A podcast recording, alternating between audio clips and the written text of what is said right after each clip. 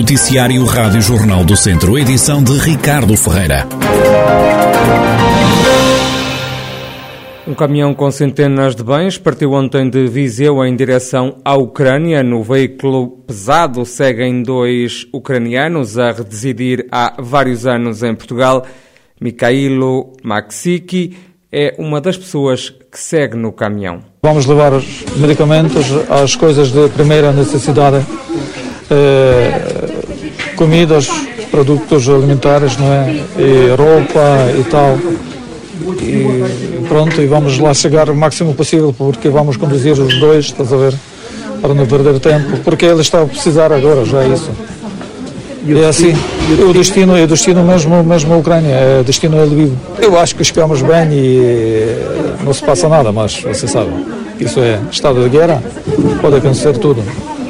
Nós esperamos que fique tudo bem. Mikhailo agradece a ajuda portuguesa. O ucraniano conta ficar no país natal para ajudar no que for preciso. Se fosse preciso, vou lá ficar. Eu quero estar num sítio que fico mais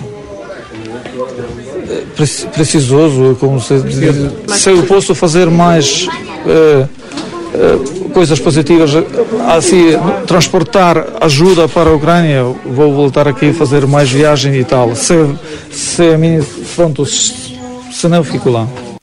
Mikhailo Maxiski, um imigrante da Ucrânia há muitos anos radicado em Viseu e que está de volta ao país natal, a Ucrânia, com ajuda este ucraniano pondera ficar no país de origem para ajudar no que for necessário. Tabasso também se está a mobilizar para apoiar a população da Ucrânia. A campanha é promovida pelos bombeiros voluntários locais, que se associou a uma iniciativa do seminário Cristo Rei em Gaia.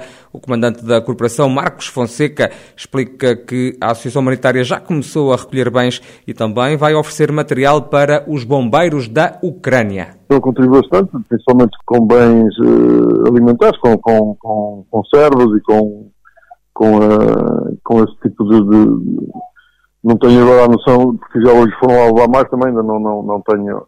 Mas sim, estou a contribuir com, com alimentos. E vocês também vão contribuir, não é? Os próprios bombeiros que me dizia há pouco. Sim, nós temos já, temos já lá os equipamentos de proteção individual, os Nomex, os fatos uh, impermeáveis. Pronto, estamos a recolher tudo, estamos a recolher produtos de higiene, artigos de saúde, produtos alimentares, roupa térmica também, mantas, cobertores, enfim, tudo o que dê jeito. Temos também já aqui agora o contributo de, de alguns comerciantes, inclusive as farmácias que também já estão a recolher medicamentos e, e outras coisas eh, que as pessoas queiram também doar para, para enviar para lá. Marcos Fonseca, comandante dos Bombeiros Voluntários de Tabuaço, os bens recolhidos vão ser enviados para a Ucrânia com a ajuda do consulado polaco. O IP3 vai estar fechado ao trânsito na zona de Penacova já a partir de amanhã, quinta-feira. A estrada que liga Viseu a Coimbra vai estar cortada durante três semanas entre os nós de Penacova e Miró, em ambos os sentidos, para a realização de trabalhos de estabilização de um talude e de reabilitação da plataforma rodoviária. A empresa pública Infraestruturas de Portugal refere que este encerramento se deve ao desmonte de blocos de pedra de grandes dimensões, sendo por isso necessário implementar a interdição total do trânsito. A PSP de Viseu deteve dois homens com 23 e 38 anos que foram apanhados a conduzir sem carta. Os dois indivíduos estiveram envolvidos em acidentes de viação, não tinham carta nem seguro. Um dos homens, de 23 anos, conduzia ainda o carro sem inspeção e fugiu ao ter um acidente. As duas viaturas foram apreendidas pela polícia e os dois indivíduos multados. Estão internadas 45 pessoas com Covid-19 no Centro Hospitalar Tonela Viseu. 42 doentes estão em enfermaria. Há três camas ocupadas nos cuidados intensivos. Nas últimas horas registaram-se um óbito, sete admissões e cinco altas. Nota ainda para mais casos de Covid-19 na região. Viseu tem mais 98 infectados, Tondela 73. Nela registra mais 15 casos, Carregal do Sal 9 e Penalva do Castelo 7. Resolver o problema da falta de água é esta uma das grandes prioridades do Executivo que gera a Câmara de Vila Nova de Paiva, onde hoje se assinala o feriado municipal. Ouvido pela Rádio Jornal do Centro, o Presidente da Autarquia garante que o município tem muitos projetos em mãos, tem preparadas várias candidaturas nas áreas da floresta, das empresas, dos idosos e dos jovens. Prioridade é também a resolução do problema da falta de água no Conselho, como salienta Paulo Marques. Há muitos, muitos anos que se fala sempre da mesma coisa, e nós vamos ver somos nós que vamos conseguir resolver este problema. Estamos a tentar, temos reunido os nossos serviços muitas vezes para o conseguir, temos algumas soluções apresentadas e que vamos, aliás, que vamos não, que já estamos no terreno um, a tentar uh, solucionar os vários problemas que temos. Nós estamos confiantes que apesar de não haver água e apesar de ser um ano de muita seca, nós vamos conseguir ter água de qualidade e em quantidade para os nossos municípios, desde que estes municípios também façam a sua parte e, e sejam comedidos na sua utilização. Paulo Marques, presidente da Câmara de Vila Nova de Paiva, onde esta quarta-feira se assinala o feriado municipal, mais logo à noite há um concerto com Tiago Betancourt. Dois anos depois estão de volta a Viseu as Cavalhadas de Teivas, regressam a 19 de junho. Sandra Santos, da Associação Cultural, Recreativa e Social de Teivas, que organiza o cortejo, garante que a população está eufórica com a retoma das cavalhadas. O cortejo, como sempre, vai ocorrer no domingo anterior ao dia de São João. As cavalhadas então vão retomar uh, à cidade e também pela freguesia de São João de Lourosa, em princípio no dia 19 uh, de junho. A população está, está completamente eufórica com, com, com esta decisão, até porque foram dois anos de paragem, mas não foi paragem total. Isto é, em 2020 tivemos, não tivemos o cortejo das cavalhadas na cidade, mas em 2020 tivemos o vestido que foi ao Guinness, né, que ganhou o Guinness, portanto o vestido teve um, no espaço do Conselho uh, a representar as cavalhadas uh, e também houve um desfile da Morgadinha pela nossa povoação, portanto, cumprindo sempre todas as normas de segurança. Em 2021 também tivemos uma exposição de um carro alegórico no Rocio e na aldeia também fizemos na mesma o desfile, claro, da nossa dança da Morgadinha. Sandra Santos, da Associação Cultural, Recreativa e Social de Teivas, as cavalhadas da localidade vão regressar a 19 de junho após dois anos de ausência devido à pandemia. Terminou o sonho do Académico de Viseu na Taça de Portugal de Handball. A equipa viziense foi derrotada em casa pela São Joanense por 29-26. Os vizienses nunca tinham chegado aos oitavos de final da competição. O treinador da formação academista, Rafael Ribeiro, diz que sai do jogo de que com mais acerto, o resultado podia ter sido diferente.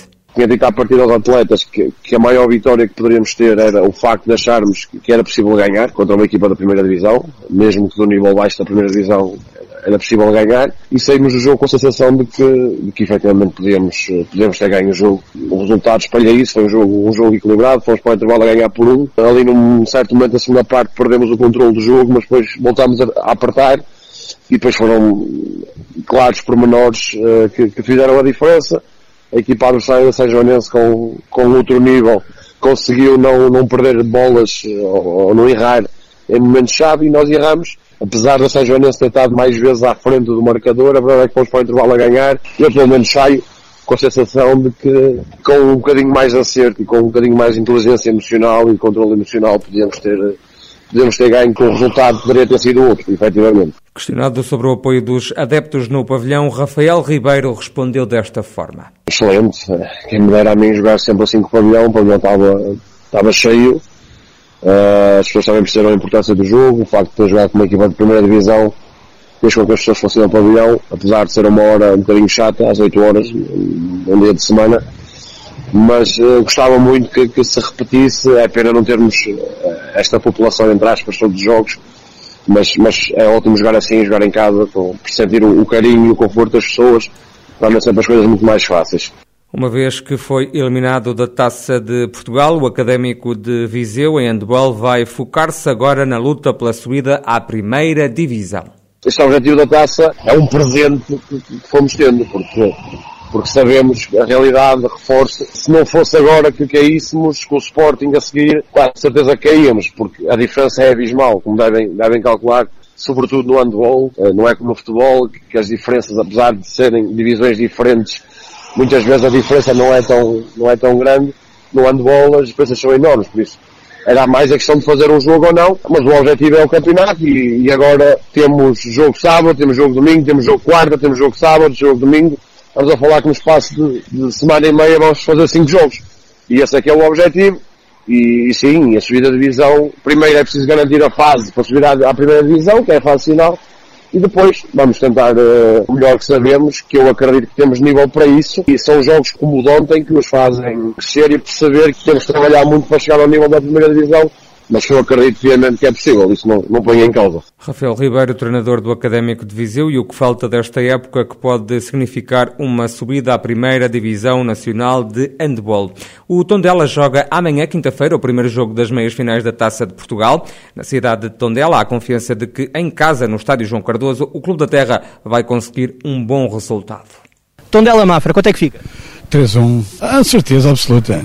Vamos ver o Tondela no Jamor? Talvez, ainda falta depois mais um jogo ou dois, talvez. O Tondela está a jogar muito mal ultimamente, mas estou convencido que vai ganhar o Mafra. Se bem que o Mafra está numa forma incrível, incrível. Eu conheço o Mafra, está numa forma incrível, mas o Tondela tem a obrigação de ganhar. Pá. 3 1 garantidos, pode pôr aí no papel. Vai ganhar o Tondela. Quanto?